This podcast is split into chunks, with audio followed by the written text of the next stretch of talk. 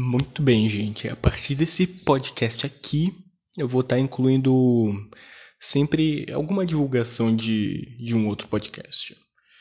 Se você quiser divulgar o seu podcast comigo, é, não vai rolar. Eu só estou pegando pessoas específicas por enquanto. Mas se, se, se pro futuro eu mudar de ideia, eu aviso. Enfim, então ouçam a divulgação de hoje. Quem te ensinou a odiar a textura do seu cabelo? Quem te ensinou a odiar o formato do seu nariz e o formato dos seus lábios? Quem te ensinou a se odiar do topo da cabeça à sola dos seus pés? Quem te ensinou a odiar a sua própria raça?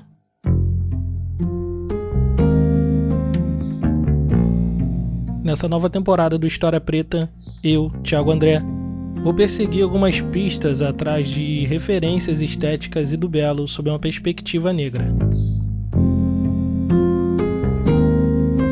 Nossa Beleza, a nova temporada do História Preta.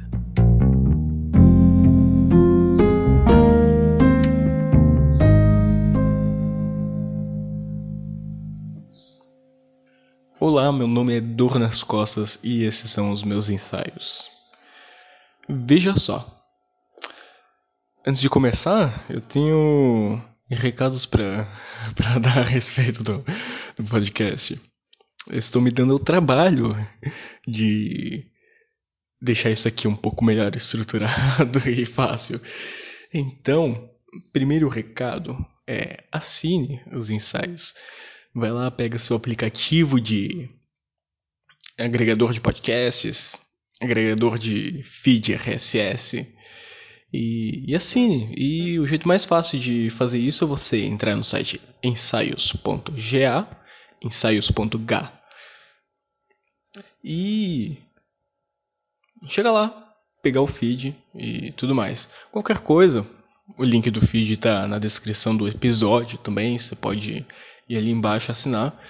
E toda semana aí você vai estar recebendo um ensaio novo para para si. Toda semana não, isso aqui não tem periodicidade. a princípio é toda semana, mas vejamos, né? E bem, divulgue os ensaios se você gosta disso aqui, então faz chegar para mais gente. Aproveita que o programa é pequenininho você pode mandar por disquete. você pode mandar esse programa por e-mail, dá para anexar no e-mail. Você pode, sei lá, dá pra, dá pra colocar no Twitter. Eu acho que se pá dá, né? E, enfim, divulgue caso, caso você goste, caso você não goste, faça exatamente o contrário. Ou é, caso você não goste, você pode me criticar né, na internet aí a rodo, porque eu vou ficar feliz, eu vou estar recebendo divulgação, né? É, além, vem falar comigo é, pelo e-mail eh_leal@tuta.io, nas redes arroba eh_leal, tudo na descrição. É, me dê dinheiro porque eu não tenho, então se você tem e você gostaria de me dar, então entre em contato aí nessas redes e grave o seu ensaio também. Que se você gravar seguindo as regras, eu publico aqui. Não importa se é me criticando, é, não importa se é algum tema com o qual eu discorde e tudo mais. Você grava, é, me manda, eu publico. E as regras são as seguintes: primeira, tem que ser antifascista.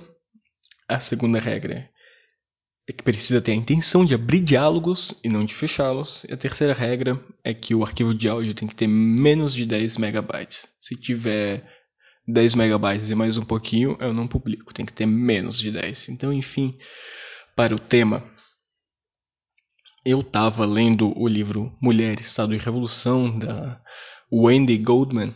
Não confundir com Emma Goldman, que é anarquista. Wendy Goldman é, é acadêmica e comunista. E, e nesse livro ela discute muito a vida de como uh, as, as mulheres estavam na, na Rússia um pouco antes do regime soviético e durante os primeiros anos desse, desse regime, né? O que, que, que se dá, o que acontece na vida individual delas, o que acontece estruturalmente, né? E tem um ponto específico da, da trajetória do livro que me chamou muita atenção, né? De que a libertação das mulheres, ela está atrelada à libertação das crianças. E como essas duas coisas têm relação, né? Por que as crianças precisam ser livres para as mulheres serem livres? O que, que isso quer dizer? Que logo nos primeiros anos da após a, a, a Revolução Russa, instaurado, instaurado o regime soviético, muitas e muitas crianças ficaram órfãs. Porque teve guerra em 1907, teve guerra em 1914 e 1918, né? Então, a Revolução Russa foi em 17, né? É, então eles saíram da guerra e entraram por uma revolução. E aí, basicamente, os anos 20 tinha milhões e milhões de órfãos na, no país. E, e ao redor da União Soviética. E não tinha como ser diferente. Porque guerras e mais guerras e mais guerras. É, como são os homens que for, foram mandados para para as guerras principalmente, então tantas crianças ficaram sem pais, né? E aí meio que por óbvio, entre aspas, né, o trabalho de cuidado das crianças ficou relegado às mulheres. É, primeiro porque eram mais mulheres que estavam vivas do que os homens, né? Segundo, por causa da, da do tradicional patriarcado, né, que coloca o trabalho reprodutivo e o trabalho de cuidado das crianças a cargo da, das mulheres. E isso acabou sendo uma situação muito, muito, muito complicada para a Rússia, porque logo nos primeiros anos, além de ter tido muitas famílias desestruturadas, muita, é, muita gente órfã, é, muitas pessoas que tinham acabado de morrer, né? O país estava tava se recuperando emocionalmente também.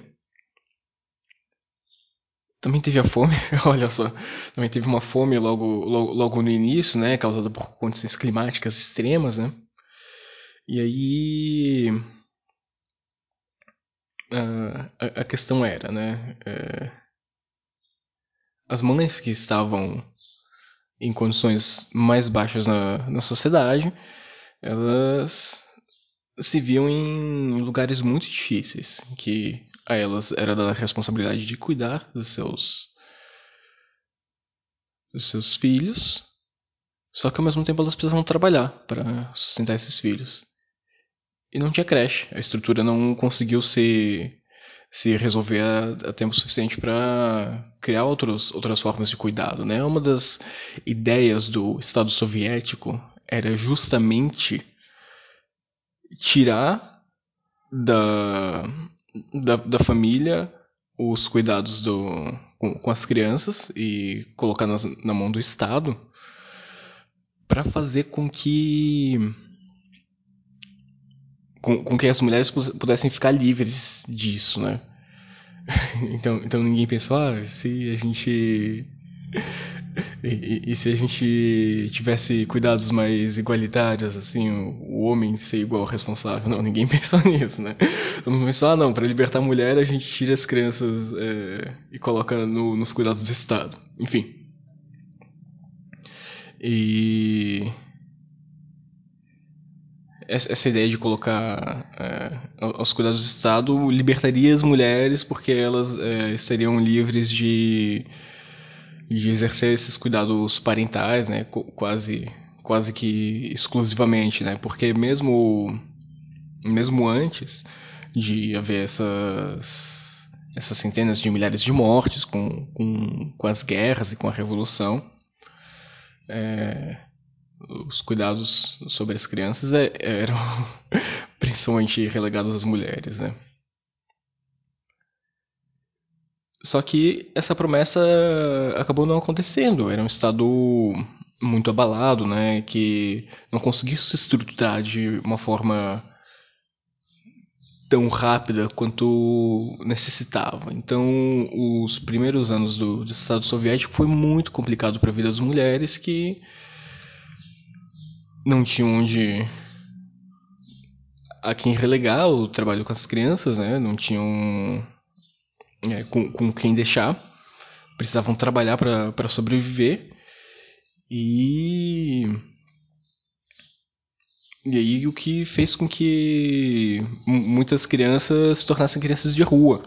Muitas crianças é, tivessem que escolher entre passar fome dentro de casa ou sair das suas casas e, e se virar por si mesmas.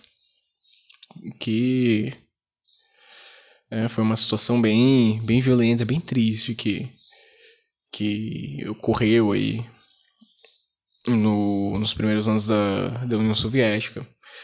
É, o que para o Estado gerou muitos ônus, né? Que logo o número de, de órfãos é, desabrigados e sem ter onde, onde poderia, eles aumentaram absurdamente, né? E cuidar desses órfãos também era, era complicado assim para a imagem do Estado. E, tinha custos de capital político porque as crianças estavam lá sem ter é, como fazer a vida e muitas delas acabavam entrando pro crime, faziam pequenos furtos e, e coisa e tal. O que para uma classe média da. Vou chamar de classe média aqui, tá? É, talvez seja anacrônico, mas o que para uma certa classe média da, da, da Rússia fazia com que se tivesse uma má imagem dessas crianças, né? Então eles cobravam do governo, ah, vocês vão ficar dando dando esmola aí para para esses vagabundos que ficam só roubando a gente. Era uma situação de fato complicada, né? E o fato de ter tantos e tantos órfãos, né, indicava também o peso que existia com as mulheres que que ficavam com com as famílias que, que estavam com, com seus filhos, né? Então que naquela época não estava nada fácil criar as crianças. Então a gente pode ver aqui, né, que tornar a criação das crianças, criar as cria, então tornar o cuidado com as crias mais fácil, torna, tornar ele é, talvez compartilhado, mudar a forma de cuidado com, com elas, faria com que a as mulheres não precisassem ter esse peso para si, porque socialmente era atribuído a elas. E ainda hoje né, é, uma, é uma coisa que, que é não dita, mas atribuída às mulheres. A solução a, a solução do Estado, como eu disse, imaginada era trazer para si o cuidado com, com as crianças. Mas eu fico pensando, né, que ser o real papel do Estado, porque o cuidado com, com as crianças sempre foi um papel das pessoas. Né? Não... Você crescer e se desenvolver no mundo sempre se dá um ambiente ultra pessoalizado e em contato com, com as pessoas. Não consigo entender muito bem assim qual seria a vantagem de se fazer isso de forma impessoalizada, porque o, jeito do Estado seria justamente né, impessoalizar a criação da, da das pessoas. Seria tornar isso um, um processo muito, muito prático. Mas a gente não entende isso como uma coisa prática, né? A gente entende isso como uma coisa afetiva, próxima, é, de, de cuidados em redes. E a minha, minha proposição, assim, em relação a isso, seria bastante oposta, né? Seria um fortalecimento das redes que, que cuidam das crianças. Mas seria um fortalecimento num sentido real de divisão de, de cuidados e de um entendimento que esses cuidados eles não têm gênero. De que as pessoas que precisam se responsabilizar pelas crianças são todas. É, não necessariamente só a pessoa que, que pariu ela. Mas todas as pessoas que estão em relação com, com essas crianças. Coisa engraçada, né? Que mandando as crianças para para escola, né? Os pais vão lá, deixam, não querem saber o que está acontecendo na escola. Só voltam para buscar a cria depois do expediente do trabalho e, e vão para casa. Mas aí quando a escola vai ensinar sobre cultura afro, aí eles querem saber da criação da, das crianças. Não, porque vocês estão doutrinando, vocês estão fazendo ideologia aqui dentro da escola. Aí, aí importa, né? Aí se reconhece que os professores também são, são cuidadores das crianças. Enfim, a minha proposta é justamente um reconhecimento social de todos, todas as pessoas que interagem nessa vida, né? Então, você aí que está ouvindo, como é que você interage com as crianças com as quais você convive? Você se propõe a, a cuidar delas? Você cuida delas mesmo? Compartilha a, a, a responsabilidade? Se põe à, disposição para compartilhar a responsabilidade? Porque, bem, né, o... a gente tem estatutos jurídicos que hierarquizam essa, essa coisa. Então, as pessoas que geraram a criança, elas têm esse, esse direito máximo de decidir sobre a, a vida dela, né? Tem, tem, tem essas... Tem, então, então, existem essas restrições, né? Você depende da hierarquia dos genitores dessa, dessa pessoa. Mas. Enfim, você. Pelo menos se coloca aí dentro dessa. dessa situação para fazer com que aquela cria cresça com liberdade, cresça livremente, é, tenha um bom desenvolvimento, né, de acordo com a sua, a sua própria visão de mundo, né, tenha segundo a sua, a sua ideologia, né, que ela tenha um, um bom apontamento de um, de um caminho. Que isso, né, quando, quando os genitores permitem, quando eles quebram um pouco com, com essa hierarquia, isso tira a carga deles, né? Tira a carga principalmente da, da genitora. que é, é, um desses pontos fundamentais, né? Libertar. Libertar as mulheres significa libertar as crianças também. E aí, bem, a conclusão disso, não sei. Vamos dialogar. Então, se você quiser falar mais sobre esse tema, comigo, me veja nas redes sociais, eh_leal. Vai no meu e-mail para a gente conversar, eh_leal@tuta.io. Aí, que mais dá para fazer? Dá para falar?